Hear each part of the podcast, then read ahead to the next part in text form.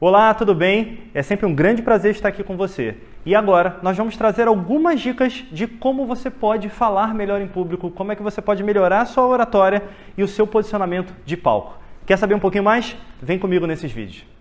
Nossa próxima dica é sobre como organizar a nossa apresentação, o nosso conteúdo. E para isso nós temos várias ferramentas. Aqui dentro da Escola de Palestrantes do INAP nós usamos algumas.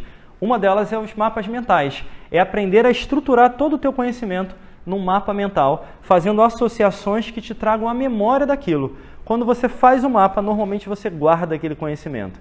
Uma outra coisa que nós usamos muito na PNL é uma estruturação em níveis neurológicos, pensando no ambiente que eu quero, que eu vou ter ali à disposição, o comportamento que eu quero ter e que eu quero gerar na plateia, os níveis de habilidade que eu vou usar e que eu quero gerar com aquele conteúdo, que tipo de significado que eu quero tocar naquela plateia, qual vai ser a identidade da minha palestra e qual é o ponto alto, como é que eu vou fazer aquele sistema funcionar de forma organizada. Além disso, tem quatro coisas fundamentais que não importa qual seja o seu conteúdo e o seu público, é muito importante que você use, que é contar dentro da sua história o que a pessoa quer saber, como ela faz aquilo, por que, que aquilo é importante e as possibilidades. O que são dados técnicos, pesquisas, o que comprova o teu conteúdo.